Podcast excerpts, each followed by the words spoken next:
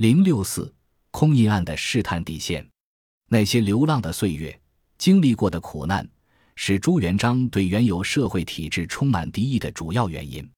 父母兄弟在短短一个月之内全部死亡殆尽，那种人世间难以描述的惨痛，非常人所能理解。所以，即使事情已经过去了许多年，每每想起父母的惨死，朱元璋仍忍不住想要去寻找出一个凶手。这个凶手，朱元璋在许多次与臣僚们的谈话里都提到过。他曾经不止一次的总结元朝灭亡的原因，并且不止一次的重复过那两个字：贪腐。贪官是一群寄生于皇权机体上的软体动物，一群脑满肠肥的既得利益者。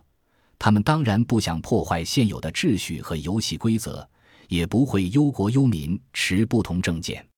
他们虽然品行不端、蝇营狗苟，却总觉得自己在不断的得到利润可观，一切都很滋润。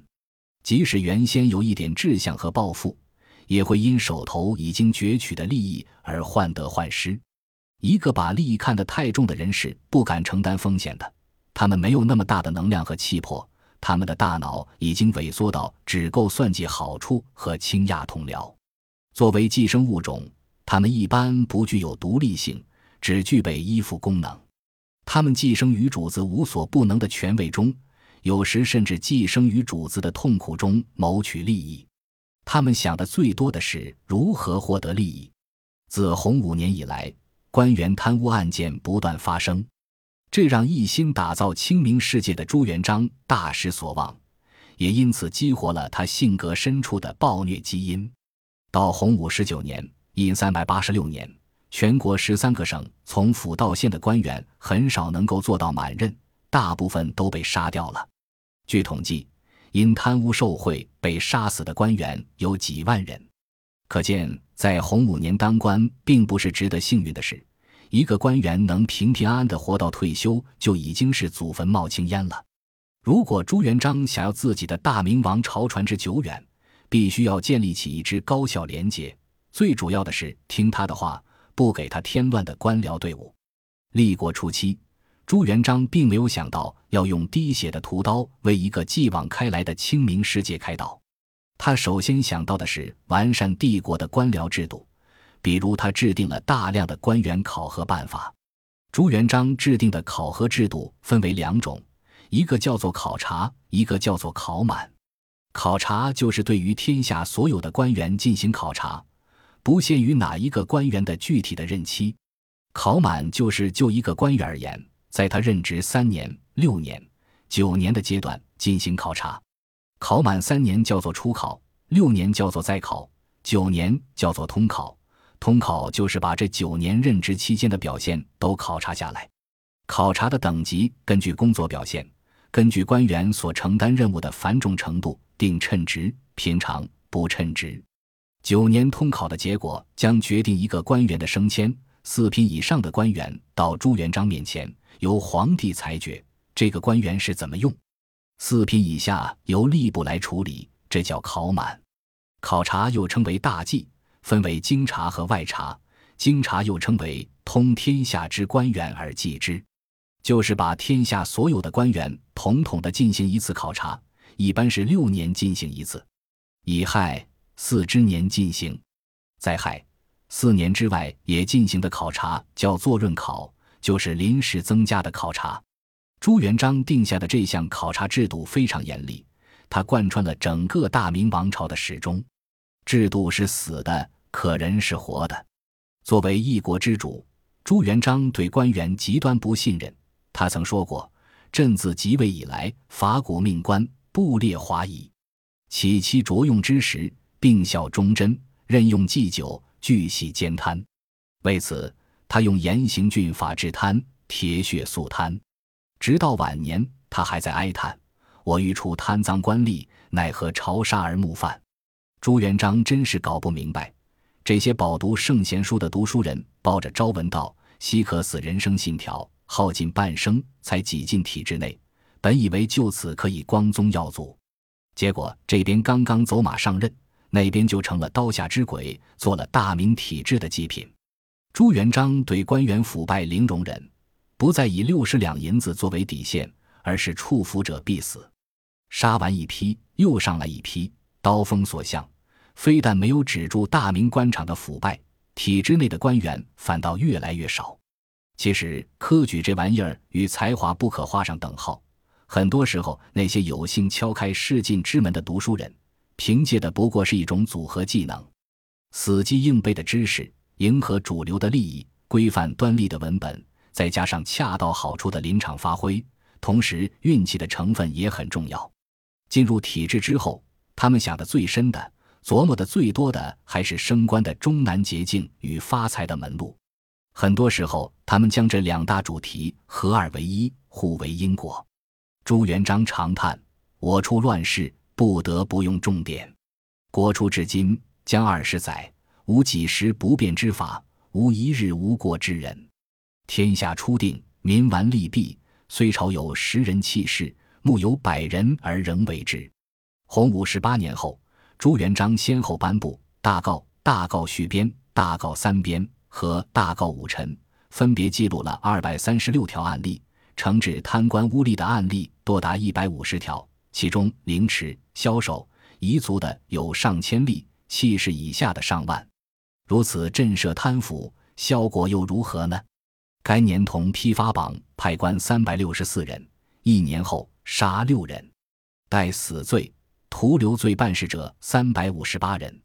也就是说，这三百六十四人无一例外皆是贪。何谓待死罪、徒留罪？很多犯罪的人被带到衙门，他们在升堂时发现了一幕滑稽剧：那些提审他们的官员，除了穿着官服和他们没有什么区别，也戴着镣铐，有人在旁边监控。之所以会出现这种状况，是因为被清洗的官员太多，已经到了十位九空的地步。如果将这些人全部清洗，官府就没有干活的人了。于是朱元璋创造性的发明了代死罪、徒留罪制度。该项制度完全没有顾及官员的面子。那些被判了死刑或者要遭到流放的官员，被送到各个衙门去处理公务。等处理完公务，该杀的杀，该徒刑。流放的还是会照样执行，很多时候，他们的命运有可能还不如唐家那些受审的犯人。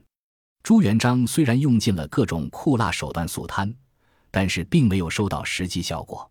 一个王朝开国阶段通常是政治清明、官吏廉洁，但是洪武年间会出现官员塌方式的腐败，实在让人难以理解。深究其因。除了人性的贪婪，还有制度层面的原因。有人说，是因为洪武年的官员薪水过低，才让体制内的人去飞蛾扑火。其实，真正的原因无非是两点：一是任何完密的官僚机构及其运行监督机制都不可能完美无缺，社会生活运行过程中总会暴露出一些新情况和新问题。贪欲与侥幸心理是人的本性，这是任何手段都无法根治的。二是与朱元璋执政手法和他当国期间的急躁性格有着很大关系。他的肃贪手法过于酷烈，急于想在最短的时间实现自己最高的治国理想。发生于洪武九年的空印案就很能说明问题。也有史料说，此案发生于洪武十五年（一阴三百八十二年）。客观地说，这件案子在惩贪方面并没有取得应有的成效。不过是朱元璋猜疑个性的又一次滥用。案件的缘由是这样的：明朝规定，各地每年都要派人到户部报告地方上缴的钱粮账目，必须符合省、省核部，一层层传递上去，一直到部里审核完毕，才算手续完备。数字有出入，还需重合，这一年的地方财政计划才能完成。如果对不上，即使只是一个小数字，账目必须重合。账册也需要重新填造，更让人为难的是，所有重修账册必须要盖上原衙门的印章才算有效。各省离京师距离各有不同，远的七八千里，近的也要三四千里。这项制度如果放在今天，并不是一件难事。飞机和高速铁路让千里之外也变得近在咫尺，但在当时却是一项令人忧心的难题。云贵地区的官员要想进一趟京城。就是骑上最快的马，也要在路上颠簸一两个月。当相关官员风尘仆仆赶到京城，敲开户部大门，进去一核对，发现钱粮账目有错，然后折返回去，修订完账册，盖上官印，这样来回折腾两次。也就是说，为了账册上的一颗印，往返一趟往往需要花上一年的时间。这种来回折腾，在当时来说是不可避免的。这是因为钱粮在运输过程中会有损耗。这就导致发运时的数字与户部接收时的数字是不相符的，但在路上到底损耗多少，官吏们事先并不知晓，只有到了户部才能知道其中的差额。所以，官吏们习惯用空印文书在京城就地填写实际的钱粮数字。深受其累的官员很快就发现，这件事是有空子可钻的，来回奔波千里，也不过是为了盖一个印。因为纸和笔都是现成的，账册错了改就是了。但是官印不能随身带着玩，官印带走几个月，官府发文就没办法盖章了。上有政策，下有对策。那些赴京核对账目的官员很快就找到突破口，他们带上事先预备好的盖过印信的空白文册。如果再遇上需要重新核对钱粮、修订账册的情况，就不需要再奔回地方官署所在地，躲在驿馆里，几个时辰就可以完成。本集播放完毕，感谢您的收听，喜欢请订阅加关注，主页有更多精彩内容。